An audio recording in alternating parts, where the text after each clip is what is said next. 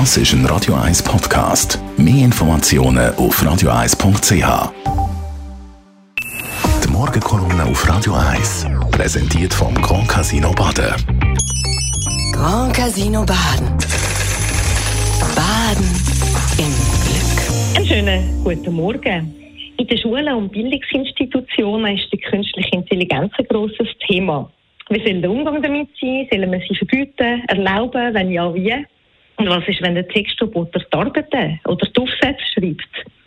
Es gibt bereits Schulen, so in New York, die haben den Zugang zu Chatbot GPT blockiert. Bei uns gibt es keinen einheitlichen Umgang damit in der Schweiz. Wie so oft, wenn die Institutionen und Politik von der Realität überrollt werden, sind sie langsamer. Ein Verbot finde ich keine gute Lösung. Viel spannender ist der Umgang damit und die Möglichkeiten, die sich bieten. Selber habe es schon mehrfach ausprobiert mit meiner Klasse an der Berufsschule. Und wir ziehen die künstliche Intelligenz bei, probieren aus, was gut geht, was gelingt und was nicht gut kommt. Wir üben also den kritischen Umgang damit und testen, wo ein Einsatz sinnvoll ist oder nicht. Die Aufmerksamkeit der Lernenden hat man gratis. Die sind voller Begeisterung dabei. Ein paar kennen es schon, andere sind zum ersten Mal und fragen, wieso müssen wir dann noch lernen, wie man einen Geschäftsbrief oder einen Kommentar schreibt.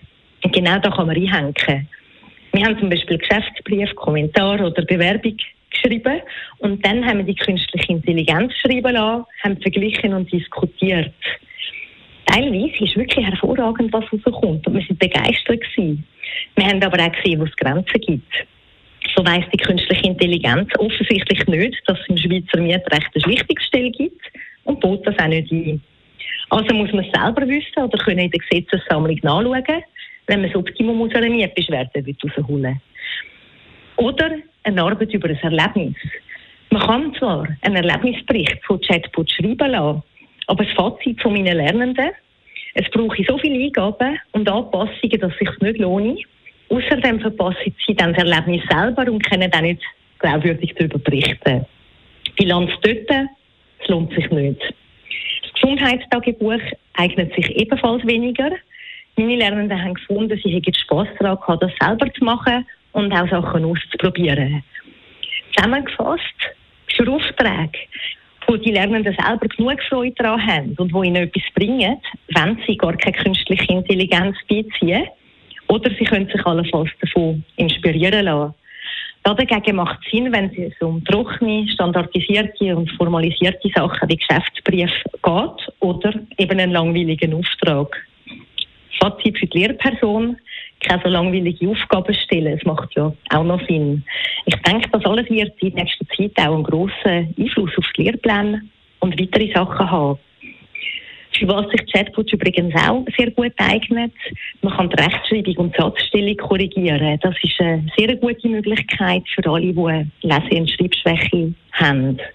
Es kommen riesige Veränderungen auf Bildungsinstitutionen und Bildungspolitik zu. Und das ist auch gut so. Wegschauen funktioniert nicht.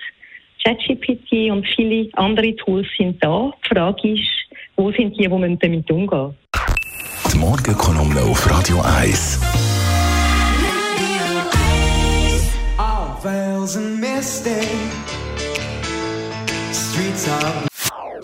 Das ist ein Radio 1 Podcast. Mehr Informationen auf radio1.ch.